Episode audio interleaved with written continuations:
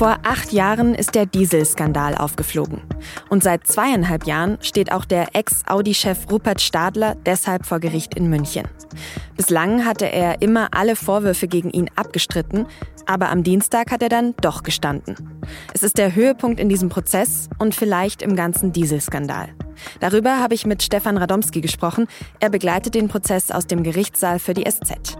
Sie hören auf den Punkt, den Nachrichtenpodcast der Süddeutschen Zeitung.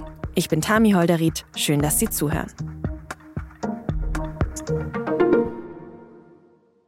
Dienstagmorgen, etwa 9.30 Uhr, im Gerichtssaal unter der Münchner JVA Stadelheim.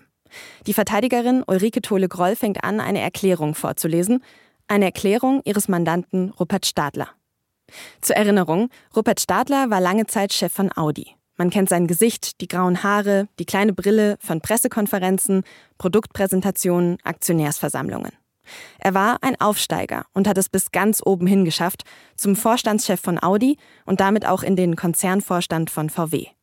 Und 2015 muss auch er sich auf einmal mit einem riesigen Skandal beschäftigen. Die Manipulation von Abgaswerten hat den Volkswagen-Konzern in eine tiefe Krise ja, Guten Abend zu unserem Brennpunkt im ersten zum VW. Weltweit hat VW 11 Millionen Automotoren manipuliert. Denn damals kommt in den USA raus, dass Autos mit Dieselmotor aus dem VW-Konzern in großem Stil manipuliert worden sind. Sie haben so zwar auf dem Prüfstand Abgasgrenzwerte eingehalten, aber nicht tatsächlich auch auf der Straße. Ein gigantischer Wirtschaftsskandal, Millionen getäuschter Kundinnen und Kunden auf der ganzen Welt, Milliarden Euro an Strafzahlungen für den Konzern. Und das Ganze ist jetzt acht Jahre her. Seit über zweieinhalb Jahren läuft der Prozess gegen Rupert Stadler. Gemeinsam mit ihm sind auch der frühere Chef Motorenentwickler Wolfgang Hatz und der ehemalige Audi-Ingenieur Giovanni P. angeklagt. Es geht dabei aber, Achtung, nicht um die ganz große Dieselaffäre, sondern kurz gesagt um den Vorwurf, dass Stadler nichts dagegen unternommen habe, dass auch danach weiter schmutzige Diesel als sauber verkauft wurden, obwohl er bereits von den Manipulationen gewusst habe. Und jetzt sind wir wieder im Heute angekommen. Am Dienstag trägt seine Verteidigerin dann eben im Gerichtssaal ein viel erwartetes Statement vor. Sie liest vor, dass es Stadler nicht gelungen ist, die Dieselkrise im Konzern zu lösen, dass es ein Mehr an erforderlicher Sorgfalt in seiner Arbeit als Audi-Chef bedurft hätte, dass er nicht gewusst habe, aber als möglich erachtet und insofern billigend in Kauf genommen, dass Autos mit schmutzigen Dieselmotoren und betrügerischer Software jahrelang als sauber verkauft worden sind. Das Ganze dauert gerade mal vier Minuten. Aber es sind vielleicht die wichtigsten vier Minuten dieses Prozesses. Denn Rupert Stadler ist der einzige Topmanager, der bislang für den Abgasskandal vor Gericht belangt worden ist. Was bedeutet dieses Geständnis jetzt also für die weitere Aufarbeitung im Dieselskandal? Das habe ich Stefan Radomski gefragt, der am Dienstag im Gericht war.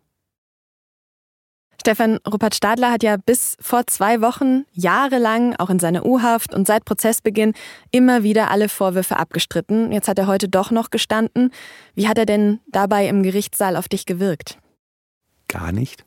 Es ist tatsächlich so, er hat nicht gewirkt. Ähm, seine Verteidiger waren vor ihm da und er kam dann wirklich erst sehr kurz vor Verhandlungsbeginn rein, setzte sich an seinen Platz mit dem Rücken zur ähm, zum versammelten Publikum, Blick aufs, auf die Richterbank nach vorne und ähm, war sehr still.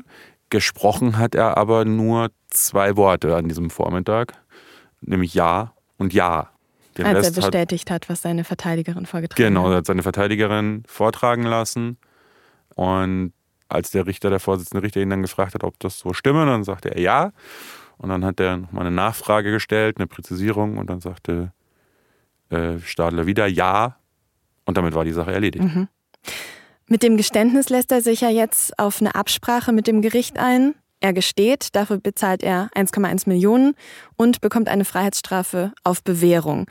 Wie kam es denn zu diesem Deal? Das war eine Verständigung, die, der, die das Gericht vorgeschlagen hat. Und zwar nicht nur für Stadler, sondern auch für die beiden anderen Angeklagten, seine Mitangeklagten, äh, Wolfgang Hatz, den früheren Chef der Motorenentwicklung und einen weiteren Audi-Ingenieur, dass im Gegenzug für Geständnisse und gewisse Geldauflagen das Gericht den dreien jeweils äh, Freiheitsstrafen von anderthalb bis zwei Jahren ausgesetzt zur Bewährung, in Aussicht gestellt hat. Die drei konnten dann jeweils mit ihren Verteidigern darüber beraten, ob sie das äh, Angebot annehmen wollen. Das haben alle drei getan und die Staatsanwaltschaft hat in dem Fall des äh, Ingenieurs und in dem Fall Stadler bereits äh, auch vorab signalisiert, dass sie damit einverstanden wären. Bei Stadler hat die Staatsanwaltschaft verlangt, dass sie, also es ist eine mindestens siebenstellige Summe, soll Stadler zahlen, also eine Million oder mehr. Jetzt sind es 1,1 Millionen Euro. Mhm. 1,1 Millionen für einen ehemaligen Topmanager. Wie viel ist das denn noch für ihn? Für mich klingt das nämlich nach einem ziemlich guten Deal für Stadler. Was würdest du sagen? Das ist natürlich immer sehr schwer zu sagen. Seine, seine Verteidiger haben, als es um die Verhandlungen dieser Höhe ging, ins Feld geführt, ähm, Stadler habe kein zu versteuerndes Einkommen. Allerdings haben sie auch gesagt, er äh, besitze äh, elf Eigentumswohnungen und zwei Häuser, die, die vermietet würden. Aber er habe da auch Verbindlichkeiten, also sprich Schulden irgendwie drauf. Rupert Stadler war ein Top-Manager, erste Liga in Deutschland, ähm, sicherlich einer der absoluten Bestverdiener im Lande und das über Jahre hinweg. Er hat 4,4 Millionen Euro Schadenersatz an, gezahlt an den VW-Konzern. Seine Verteidiger haben auch geltend gemacht, dass Stadler selbst für die Rechtskosten, für seine Rechtskosten aufkommen muss.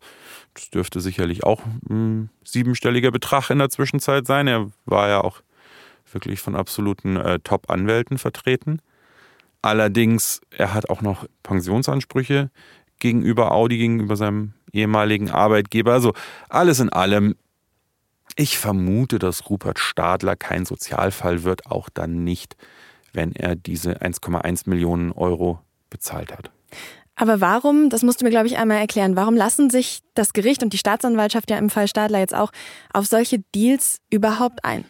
Es ist ähm, eine ökonomische Frage, Arbeitsaufwand und Ertrag. Es ist, das ist ein extrem komplexes, extrem technisches Verfahren gewesen, was sich jetzt über, nicht umsonst über zweieinhalb Jahre hingezogen hat und ja auch weitgehend die Öffentlichkeit das Interesse zwischendurch dran verloren hatte, weil es eben wirklich in die technischen Details ging.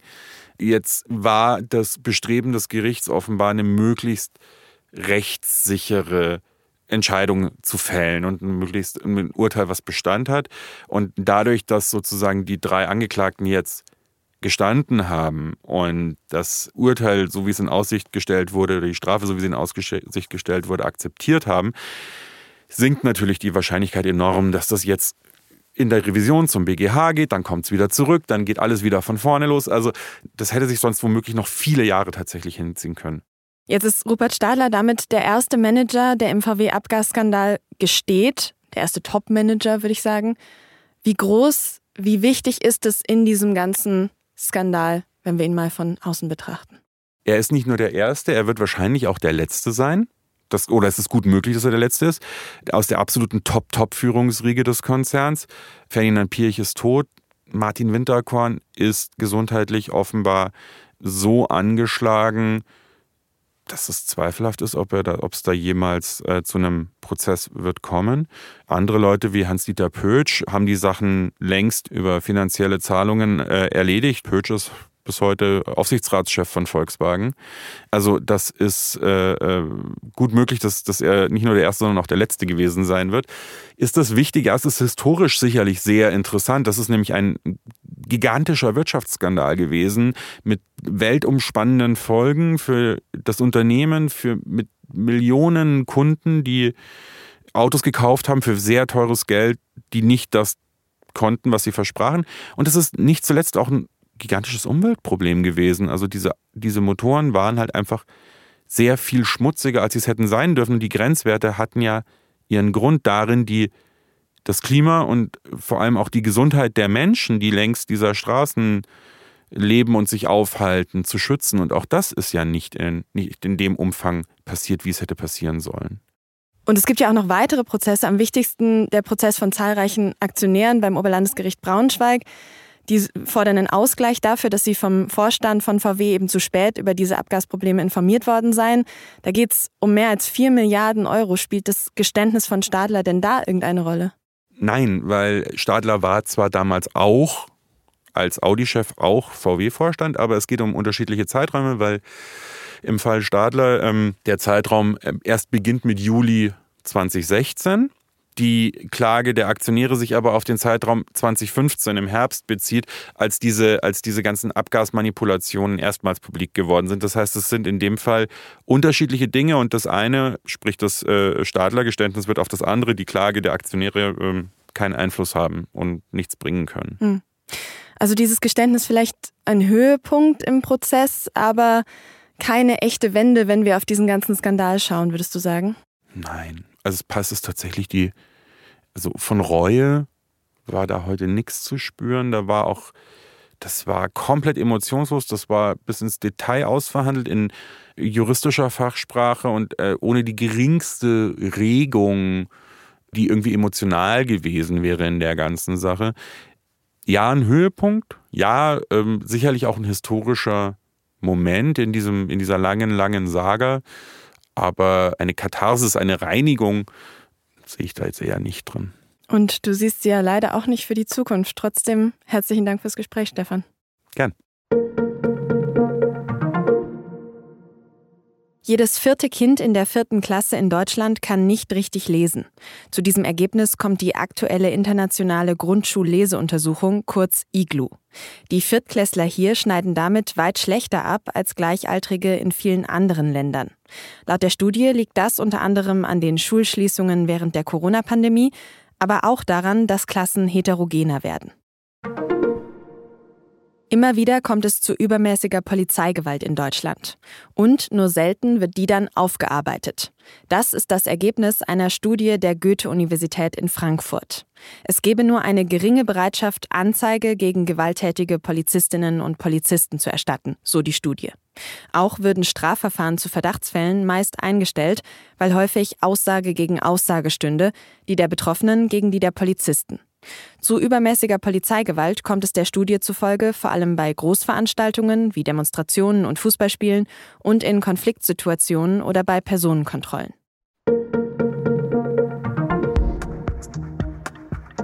Das Grüne Gewölbe in Dresden ist eines der am besten gesicherten Museen in ganz Deutschland.